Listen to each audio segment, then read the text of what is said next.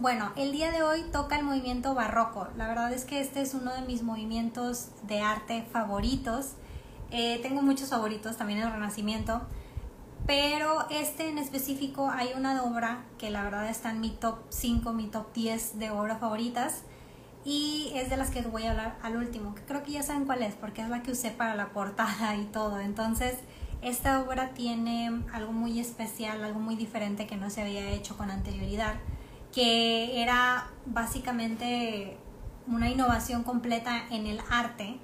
Y eh, bueno, esta la voy a dejar al último. Les voy a hablar de tres artistas principales del área del barroco y por qué, bueno, qué hace diferente el barroco de los otros movimientos, en qué año se dio y un poquito de introducción. Ya saben, si tienen preguntas, si están viendo en el en vivo, pueden ponerlo ahí las preguntas para contestarlas y si están viendo la repetición, lo pueden poner en los comentarios y ya regreso a comentarles este, ahí sus preguntas. Y pues bueno, voy a comenzar. El barroco, en la sesión pasada, este, hablamos de, ya se me olvidó cuál era el movimiento pasado, ah, sí, la era de oro neerlandés. Esta va un poquito a la par, la era de oro neerlandés era de 1585 a 1702.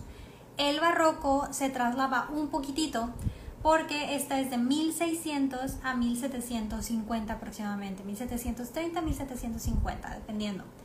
Y bueno, esta, el barroco eh, tiene algo diferente y tiene características específicas que no tienen los otros movimientos. Aquí estamos viendo el barroco como una contrarreformación en contra de los protestantes. En esta época sale ya la Iglesia Católica a defenderse un poquito en contra de los protestantes. Había muchas guerras y muchos movimientos de pues cuestiones religiosas en donde los protestantes ya estaban ganando territorio. Entonces, el barroco viene siendo un poquito de la defensa de la Iglesia Católica. Entonces la Iglesia Católica, ¿sabes qué? El arte tiene que inspirar, el arte tiene que tener emoción y tener mucho realismo. Y esto es lo que se da la tarea el barroco. Gracias Josué, gracias por tu comentario. y bueno, entonces el barroco tiene, aparte de todas sus características, tiene una misión que es eh, ayudar de cierta manera a la Iglesia Católica para poder eh, transmitir el mensaje de la Iglesia Católica quería dar. Obviamente era como una contrarreformación a la reformación ya existente de los protestantes en aquella época. Y pues bueno, como les decía, esto es de 1600 a 1750 y en, vaya, tiene muchos temas el barroco. Aquí este, por ejemplo, este retrato que les estoy mostrando, bueno, no es retrato, es una pintura que les estoy mostrando muy famosa de Diego Velázquez, que es la que vamos a hablar al último. Esta no es religiosa, pero sí tiene estas características del barroco que son muy, muy específicas. El barroco era, vaya, ellos admiraban de cierta manera al renacimiento y les gustaba retomar los lineamientos del renacimiento que era la perfección y la exactitud pero con un toque diferente, ya que en el Renacimiento, si ustedes ven las obras, no son tan emocionales o no inspiran tanto por eh, sus técnicas, son un poquito más reservadas. Entonces, para ellos les gustaba más que fuera más exacta la pintura a que fuera más inspiradora o más emocional o más realista. También obviamente estamos hablando de siglos atrás y obviamente las técnicas no eran tan avanzadas como las que tenemos ahorita ya entre 1600 y 1700. Entonces, lo que quiere el barroco es, bueno, vamos a retomar porque admiramos a los renacentistas, pero vamos a darle ese toque inspiracional.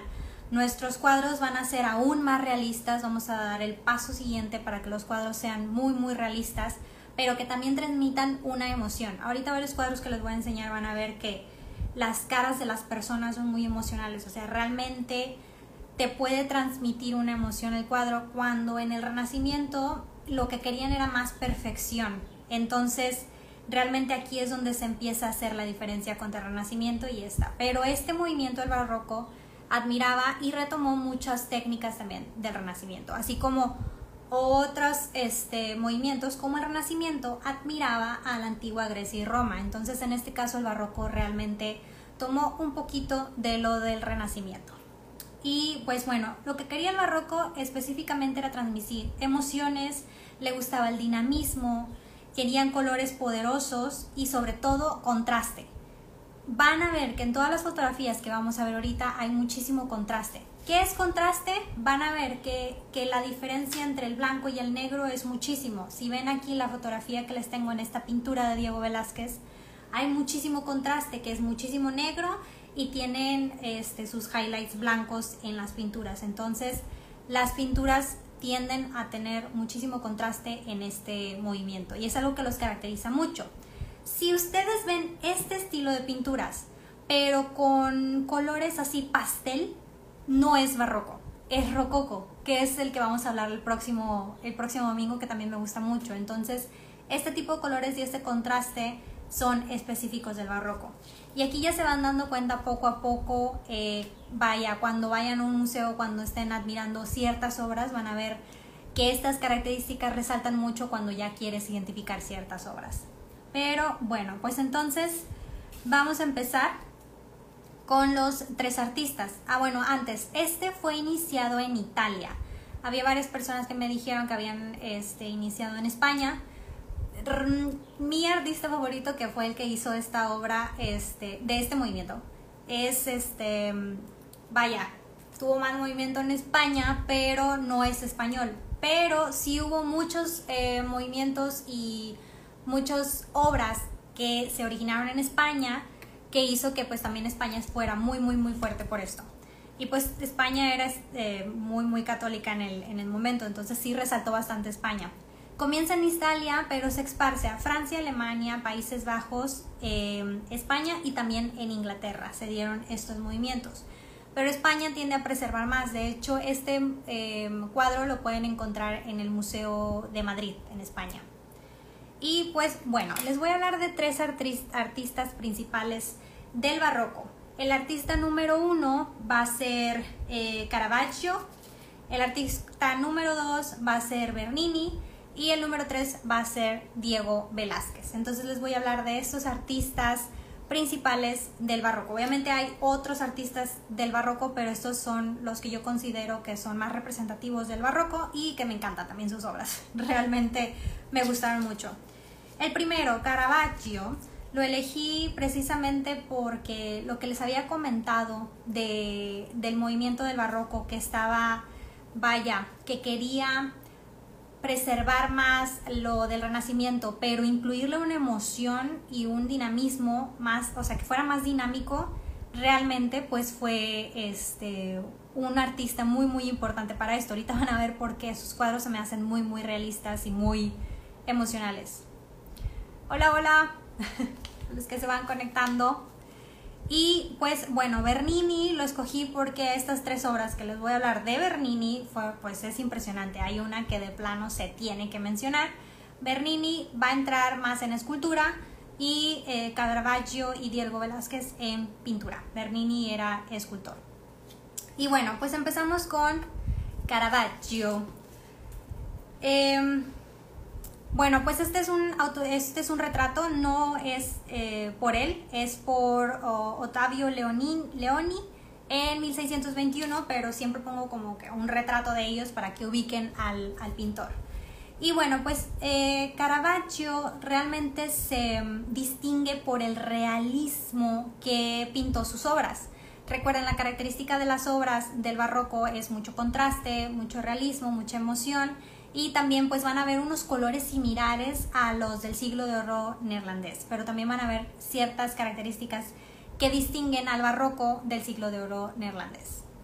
Y bueno, la primera obra que vamos a ver de Caravaggio es La coronación de espinas, que es esta. Está impresionante. Eh, cuando, si es que me han seguido en, en las sesiones anteriores, cuando ven las sesiones anteriores y ven las pinturas, ven que las pinturas pues sí están muy muy bonitas, pero creo que esta pintura que les estoy mostrando ahorita llega a un nivel de realismo que no había llegado hasta la fecha de hoy, donde estamos ya suponiendo que en la época en 1600 del barroco. Y realmente esta pintura para mí eh, logra al 100% poder hacer una pintura realista. Porque anteriormente las pinturas que habíamos visto, a pesar de que sí eran muy buenas, no llegaban a ser tan realistas como esta. Ustedes ven la piel de las personas, los músculos, los huesos, las caras, los gestos. Realmente este es un nivel impresionante de realismo y es lo que quería lograr el barroco. El barroco quería hacer más emotivo y esta es una, estamos viendo a una obra de arte este, católica de la iglesia. Y pues obviamente aquí estamos viendo Jesús y estamos viendo que le están poniendo la, la corona esta de espinas y vemos sufrimiento. Ahora voy a hacer poquito zoom. Vean, quiero que admiren la obra de arte de Caravaggio con las sombras algo muy importante que empezaron desde el siglo de oro neerlandés, que fue unos 50 años antes, fue la utilización de las sombras, porque las sombras da el detalle de más realismo. Cuando vemos un, inclusive si ustedes me ven y no me ven sombras, yo me veo un poquito menos real, porque las sombras hacen que el realismo les ayude un poco más. Lo voy a alejar un poquito para que vean nada más.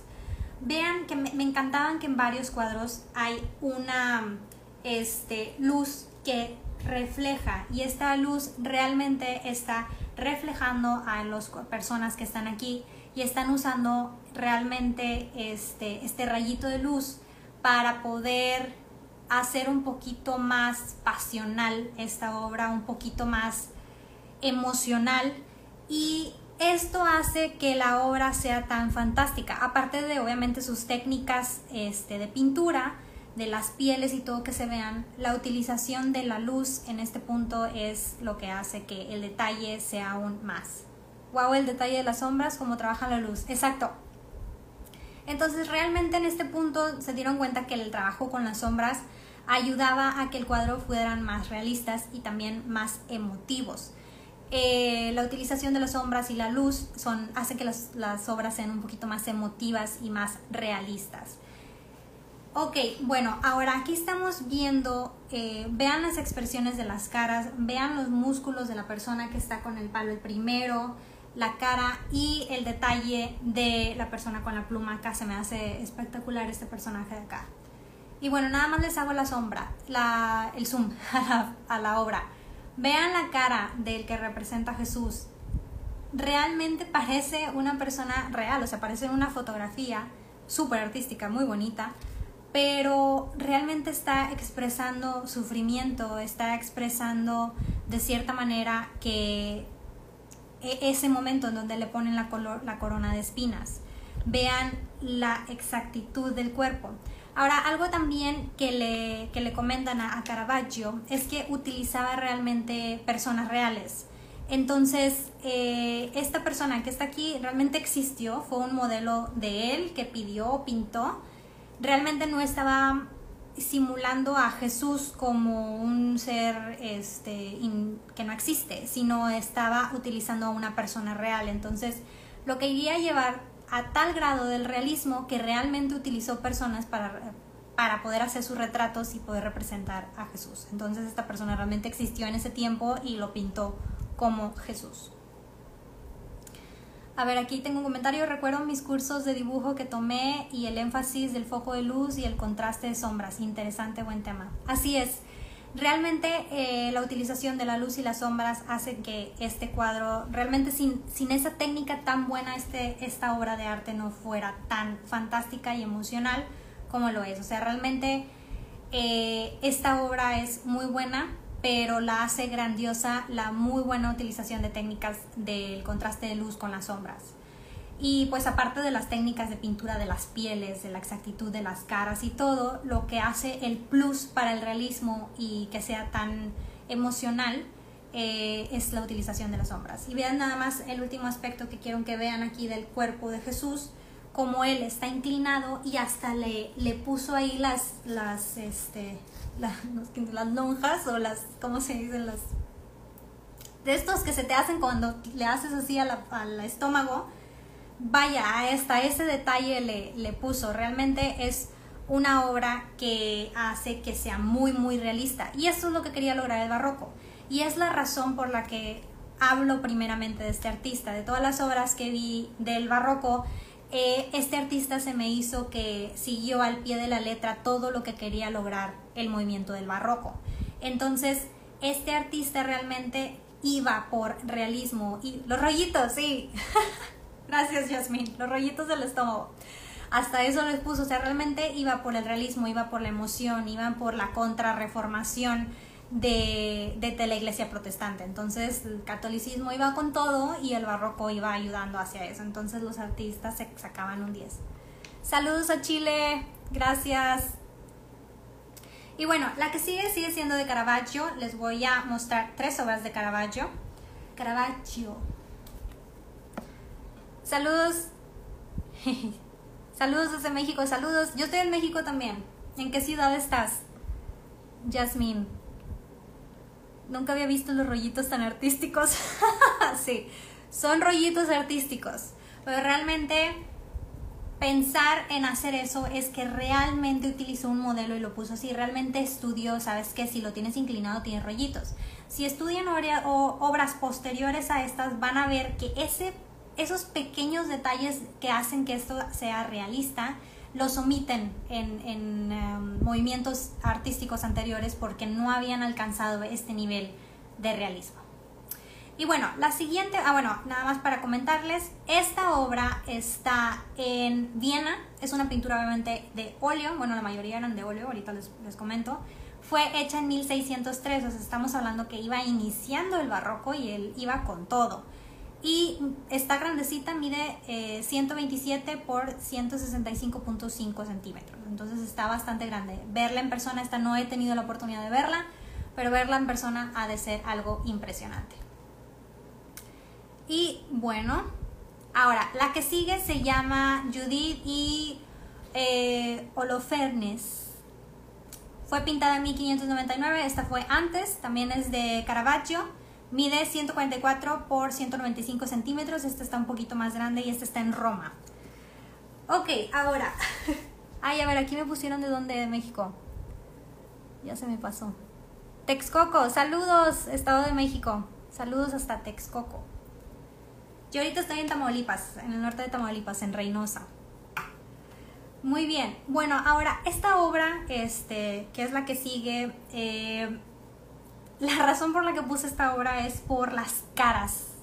No tanto aquí la utilización de la luz y la sombra es muy buena, sí, pero en la anterior se me hizo que eso era lo más impresionante de la pintura. Aparte de su realismo, la utilización de esa luz que entra de la ventana. Aquí no, aquí yo lo que le doy este el punto a ganar son las expresiones de las tres personas en el cuadro que es obviamente la persona que le están cortando el cuello y los dos sujetos que están aquí. Y vamos a evaluar las expresiones un poquito. A esta persona le están, para empezar estamos hablando de realismo, estamos hablando de emoción y esta obra está cumpliendo al 100% los dos. Obviamente si te cortan el cuello no te sale la... Sí, sí se dispara la sangre, pero creo que ahí les faltó un poquitito más de realismo en cuanto al, a la cantidad de sangre que te sacan de aquí no es tan poquita, pero bueno. Eh, esta obra me gustó muchísimo por las caras. Realmente tú la ves y dices, vaya, o sea, es impresionante los gestos que están haciendo muy, muy adecuados a la escena y muy realistas, demasiado realistas. Ya estamos viendo que ya tenían la palomita de la utilización de los contrastes y las luces, pero vean la técnica que utilizó para poder pintar las caras. A ver, primero vamos a ver a la persona aquí, les voy a hacer un poquito de zoom. Vean el nivel de detalle de esta, esta, este rostro que está sufriendo y que está viendo directamente a la mujer que le está enterrando una espada en el cuello.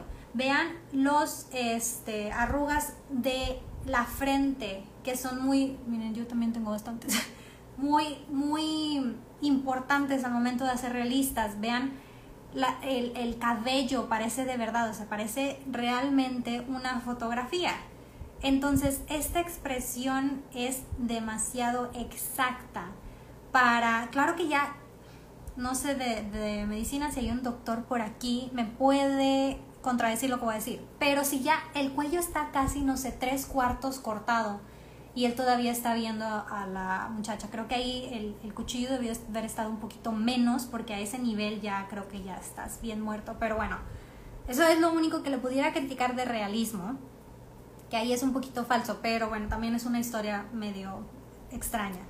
Pero bueno, la cara, la exactitud de la cara, el cabello, los ojos, la nariz, la expresión de la boca, las arrugas aquí, realmente es impresionante el nivel de realismo con que pintó estos tres personajes. Ahora nos vamos con estos dos personajes. Vean a la muchacha que le está clavando, para empezar muy a gusto, eh, ya voy a empezar con mis críticas que no son muy artísticas, pero son más críticas en general, que le hace, la, espada debió haber estado súper filosa para poder cortar el cuello de el, este hueso de aquí y así, hmm, como que no se ve que esté haciendo mucho esfuerzo, pero bueno, vuelvo a la cara. La cara de el, el ceño aquí fruncido de la muchacha, el, el gesto que está haciendo, realmente es un gesto que necesita demasiada técnica para poder lograrse. Y un gesto como los que estamos, los tres que estamos viendo aquí, vean aquí, este, dicen que es una anciana, estaba leyendo por ahí. El, la expresión de, tal vez esta persona fue la que lo juzgó, no me sé específicamente la historia de este cuadro, pero la expresión de esta persona que ya es mayor es impresionante, cómo está viendo fijamente a la persona que está siendo decapitada eh, las manos, las manos, el detalle de las manos de una persona que ya es mayor, el gesto, las arrugas y la expresión, porque una cosa es que le puso las arrugas, pero aparte las líneas de expresión que le puso, la de la muchacha que solamente le puso el de aquí cuando se preocupan que algunas personas se les hacen y a mí se me hace siempre este, pero bueno, esta obra es impresionante en la exactitud de las expresiones y el realismo de las expresiones de estas tres personas en la obra de arte. Realmente impresionante, Caravaggio es uno de los artistas del barroco que ha sido más exacto en cuestión de realismo y de emoción. Realmente esta persona fue una, pues se sacó un 10 para lo que quería lograr el barroco y era precisamente esto, hacer una emoción, hacer algo interesante y es de la Iglesia Católica que se va diciendo, ¿sabes qué? O sea, yo soy, yo quiero hacer una contrarreforma, yo no acepto a los protestantes y es así como yo te voy a hacer mi, te voy a expresar lo que yo siento. Entonces, tanto esta obra como la pasada estaban tratando de hacer, vaya de decir mm, que no estaban de acuerdo, obviamente, con, con los protestantes y obviamente ellos decían que todos deberían de seguir a la Iglesia Católica. Y bueno, la última de Caravaggio, que esta, esta que les voy a enseñar se llama La vocación de San Mateo. Esta es la obra más grande, también es en Roma y es esta. Ay, está chiquita. ¿Por qué se ve chiquita? A ver. A ver, ahí está. Se los voy a poner en chiquito y ahorita les pongo en zoom, porque si no se ve cortada.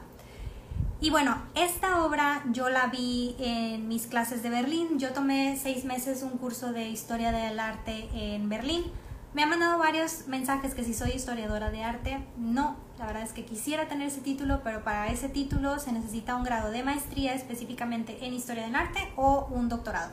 Obviamente están mis planes este, hacer eso en un futuro, pero ahorita soy como amateur en el arte. El arte es, grandísimo, simplemente me gusta mucho, he estudiado mucho, pero no tengo una preparación formal de eso. Solamente tomé un curso de seis meses en Berlín de historia del arte en general desde el inicio hasta, hasta la época actual, pero eh, sí es muy importante darles el crédito a los historiadores. Los historiadores de arte tienen su grado de maestría o doctorado, entonces si ellos algún día voy a tener mi maestría en historia del arte, se los aseguro. Mi maestría ahorita es de negocios, nada que ver, pero sí me gustaría, así están mis planes. Pero bueno, nada más para aclarar eso. Y bueno, esta obra yo la vi en eh, mis clases de historia del arte de, que tomé en Berlín y me gustó muchísimo precisamente por el uso de la luz. Eso fue lo que más, más, más, más me gustó de esta obra.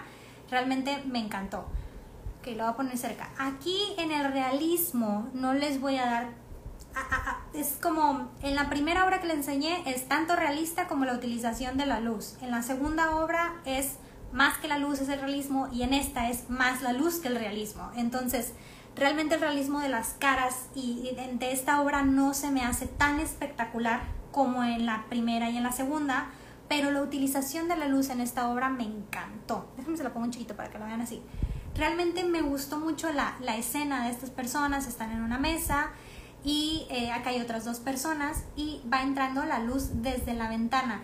Y esta luz desde la ventana se nota como, no sé, los fotógrafos de Golden Hour, este, hace que se iluminen las otras personas que están ahí.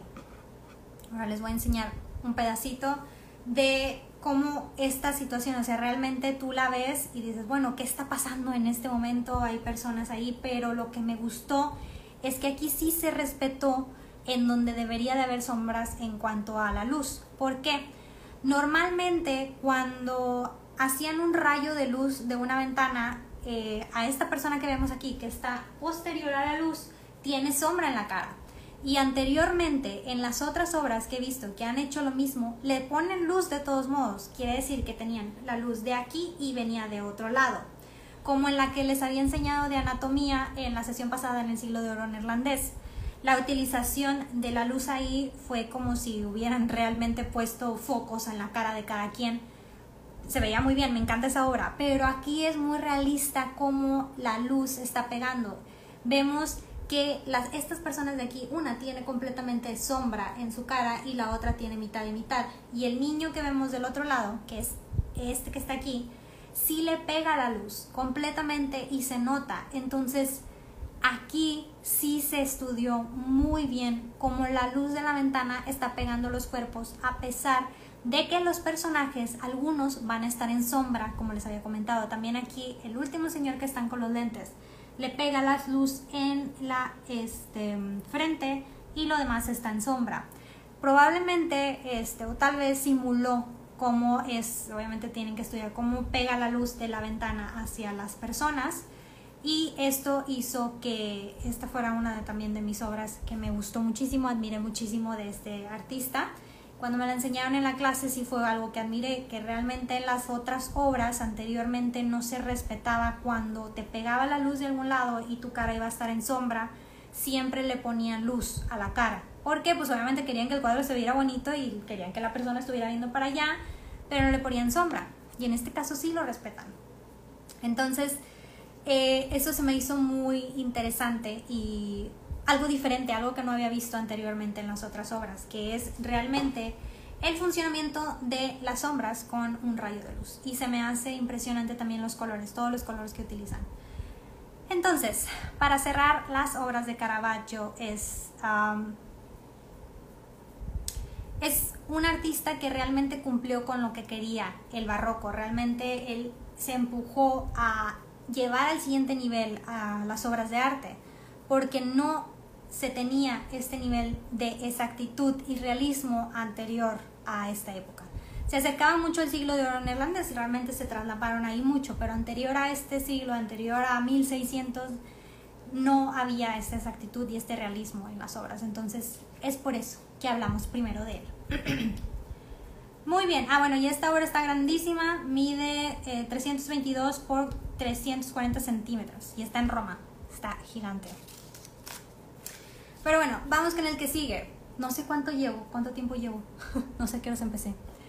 Espero que no se me pase la hora. Ok, vamos con el que sigue, que es más escultor que pintor. Normalmente hablo de, de pintores, pero también quiero hablar de escultores. Y este es súper importante. De hecho, el libro que siempre seguimos, que es The Short Story of Art, que siempre lo digo al principio, se me olvidó, eh, de Susie Hodge, no lo menciona, pero es súper importante mencionar a Bernini. Bernini. Ok, este es un autorretrato de Bernini, que es en 1623. ¿Y quién fue Bernini y por qué es tan importante Bernini? Bueno, les voy a mencionar tres obras principales de Bernini, que básicamente va a resumir por qué es tan importante y por qué lo anexé a pesar de que no viene aquí. Yo dije, ¿cómo no lo pudieron poner? Pero a lo mejor nada más porque pusieron escultores. Este, no sé, pero bueno, es muy importante mencionar a Bernini. Pero bueno, este es un autorretrato, este sí, no, sí es un autorretrato. La primera obra que les voy a mostrar se llama Apolo y Dafne y es una escultura que me encanta, me encanta, me encanta, está súper bonita. Eh, la hizo en 1625. Realmente Bernini le gustaba mucho la mitología, hizo muchísimas esculturas, de todas las esculturas que, que él hizo, esta es una de las más representativas y este, vaya, todas son como más o menos del estilo. Le gustaba mucho la metodología y pues se caracterizó por sus obras de escultura. son buenas las esculturas, pero no es algo extraordinario. Eh, tiene muchas similares a esta, esta la puse como ejemplo, pero lo que se reconoció para Bernini no fue tanto estas esculturas, que a pesar sí son muy bonitas, pero falta un poco más de realismo, falta un poquito más de emoción, más exactitud, más técnica. Pero lo que se eh, reconoce mucho Bernini, que es algo que es súper visitado y es muy importante, son las siguientes dos eh, obras. La número uno, a ver si saben dónde está, es esta, que la verdad me tocó verla también la anterior. Impresionante de bonita que está, está celestial así para la iglesia. Pero bueno, este es el eh, baldaquino que se encuentra en la Basílica de San Pedro en el Vaticano. Entonces, tú entras a la Basílica de San Pedro y obviamente hay mil, un millón así tupido de obras, tupido, tupido, tupido. A mí se me hizo demasiado. Pero esta obra en específico me gustó mucho. Tengo una fotografía ahí, al rato se las comparto en las Stories. Esta obra se me hizo muy impresionante porque realmente la precisión y el, toque de de cómo le puedo de cómo puedo decir eso sin decir una palabra así muy de jerga ah, quería expresar. La viste en vivo, ¿verdad que está impresionante? Ahí pon tus, tus comentarios. Este, está impresionante esto. Esto muestra la riqueza de la Iglesia Católica, que prácticamente era lo que querían también mostrar mucho con sus obras. Está impresionante porque se nota que quieren fanfarronear de que tenían mucho dinero. A ver, para los que no son de México, no sé si se dice fanfarronear. Querían presumir, ah, eso ya es más universal, presumir y esta obra realmente se nota que quieres, más como estilo francés, los franceses, ah, como les encanta ponerle pedacitos de oro y, brillantes y diamantina, todo así espectacular, precioso todas las obras francesas, bueno, que pero son súper llamativas y que quieren mostrar que son grandes y eh, perfectos, bueno, este es estilo de, de, de ese estilo, o sea, realmente los detalles eran impresionantes, tenía detalles en cada pedacito, en cada momento, pero sobre todo lo que me gustó es la combinación de colores, que son la combinación de las mismas obras de arte barrocas, que son el negro y el café y el dorado.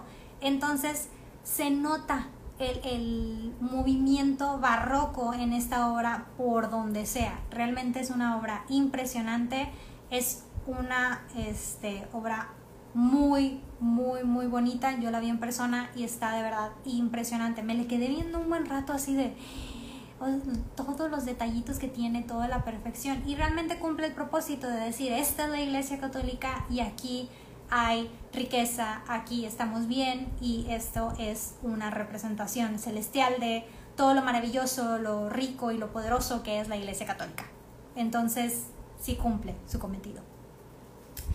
Y número tres que hizo Bernini, que es el, lo más representativo también aparte de este, primer lugar, es esto de aquí, que es la columna elíptica que representa, eso me encantó porque eso no lo había visto. Eh, esta vista la puedes tener del Vaticano, pero te va a costar, porque tienes que subir un montón, como si 500 escalones, escaleras. escalones, escaleras, es que es para hacerlo más intenso. Hay una opción de elevador, creo, pero nosotros sí nos aventamos las escaleras. Esta foto no es mía, la saqué este, de internet, pero al rato les, les enseño la que yo tomé con análogo. Pero bueno, lo que ven aquí de la plaza, esto, esto lo hizo Bernini, que es como, vaya, dice columna elíptica. Y me gustó mucho el significado, porque esto representa el abrazo de la iglesia al pueblo y no sabía esto hasta ahorita que estaba, pues me pongo a estudiar, obviamente, para decirle cosas nuevas a ustedes y hacer mi resumen y mis anotaciones. Y esto no me lo sabía, dije, ay, qué bonito, o sea, realmente tiene una, una representación bastante bonita. Y pues bueno, los que han visitado el Vaticano, cuando estás ahí abajo es impresionante, es algo muy, muy bonito. Este, y realmente eh, esto que es el abrazo que representa la iglesia, el abrazo de la iglesia hacia el pueblo, se me hace muy, muy, muy interesante. Entonces, bueno, esta es una de las obras, yo creo que esto es lo más representativo de Bernini junto con el anterior para del movimiento barroco. Entonces, sí, no quería que se me pasara Bernini.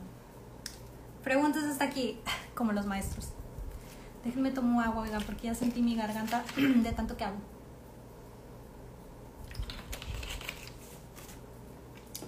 Y pues bueno, sí me encantó. Realmente no deberían de haber dejado Bernini fuera de, de la lista aquí. Pero supongo que se enfocaron más en, en, pintores. Entonces realmente él fue un escultor. Pero creo que esto es muy, muy importante de mencionar para la historia del arte. Realmente es algo impresionante. Para los que han ido al Vaticano, pues esto lo hizo Bernini. El, la llavecita esta. La columna lítica y este también el que les había comentado se llama Baldaquino, el baldaquino este, que también está impresionante, está hermoso. Cuando yo lo vi dije, ay, qué artista de haber eh, hecho esto, no sabía que era Bernini cuando fui. Y ya después pregunté y ella me dijo, no, Bernini. Entonces realmente, pues son tres de las obras más representativas, pero obviamente tiene muchísimo más si quieren buscar más de él. Y bueno, no sé a qué horas empecé.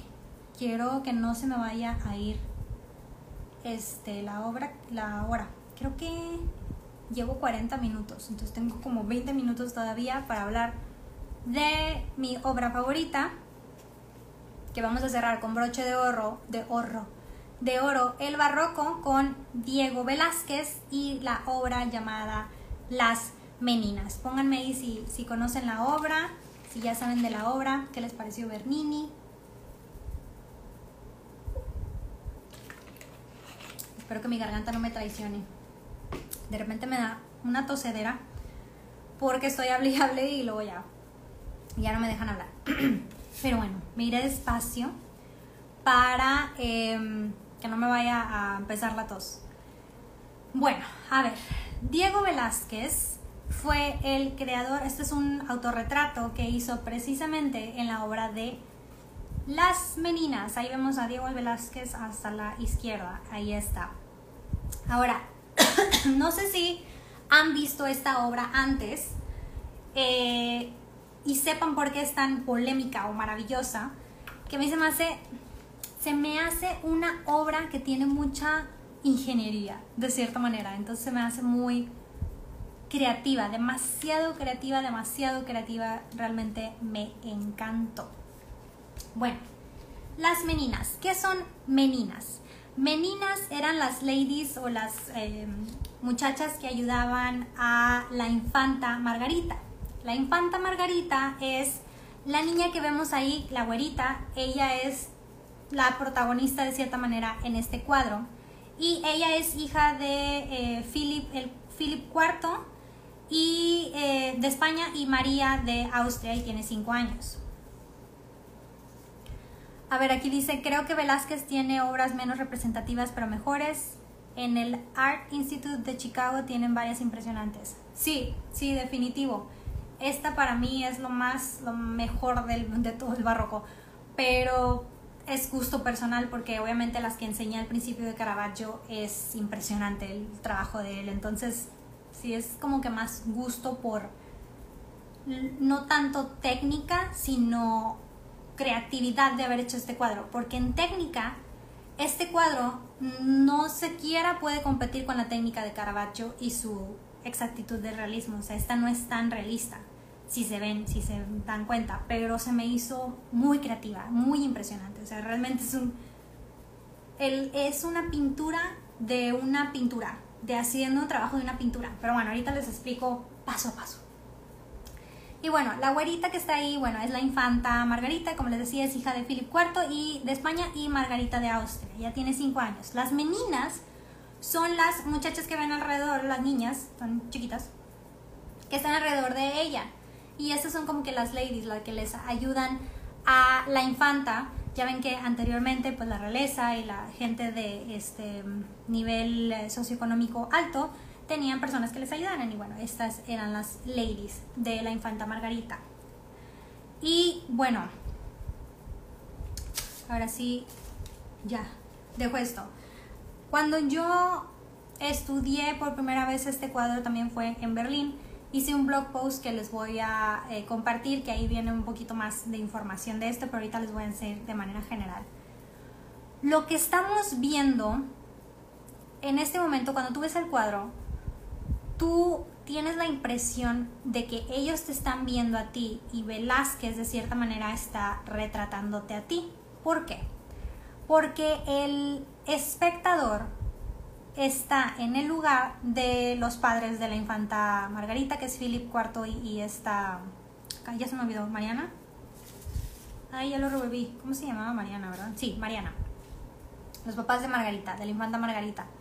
Entonces, lo que tú ves en el cuadro, si tú te posicionas en el cuadro, ahorita les voy a poner la, la imagen, pero si tú te posicionas en el cuadro, ves a Diego Velázquez que está pintando y te está viendo a ti. Pues está viendo a esta dirección y él está pintando y la infanta está viendo hacia acá y sus ladies están viendo hacia acá. Y hay ciertos personajes ahorita que voy a hablar. Entonces, este cuadro, cuando tú lo aprecias y lo admiras, que no he ido a verlo, pero iré algún día, este, es como si tú estuvieras posando y Diego Velázquez te está pintando. Y tú estás viendo, el cuadro es lo que veían eh, Philip IV y Mariana al momento de pintarse. Ahora, ¿dónde está Philip IV y Mariana? Bueno, ojalá que alcancen a apreciar porque creo que no le hice zoom. ¡Ay, sí le hice zoom! Ahí va.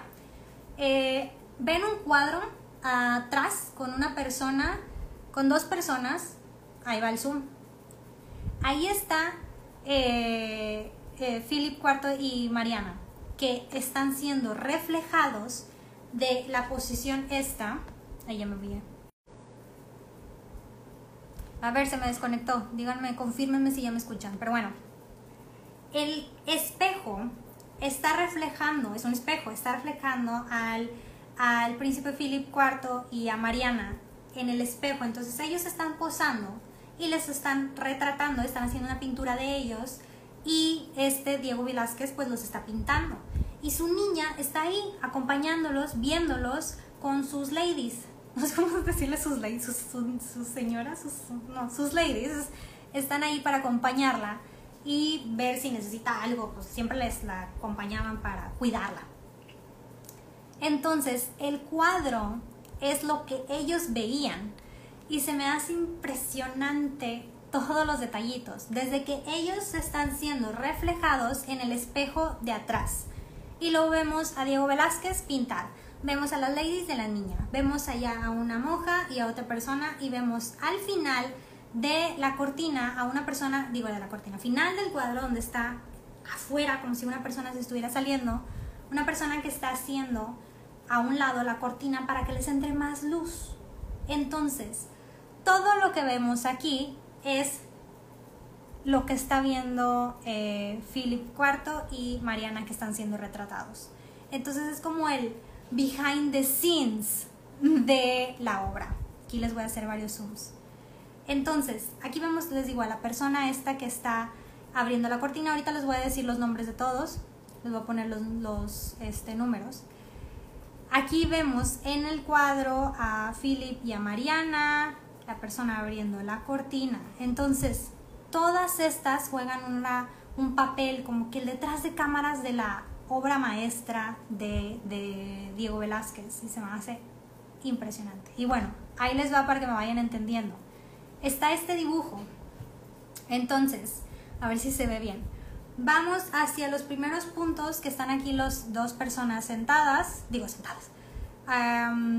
Vaya, pues es Philip IV y es este Mariana y luego ven a la infanta y ven a Diego Velázquez y ya se ubican, ¿verdad? Entonces, la obra es desde donde, bueno, ahí dice que el espectador está un poquito más para acá, porque si ven que Diego Velázquez no está viendo directamente al que está, al espectador, está viendo un poquito más hacia la izquierda, si estás así, si estás para acá, sí, para allá.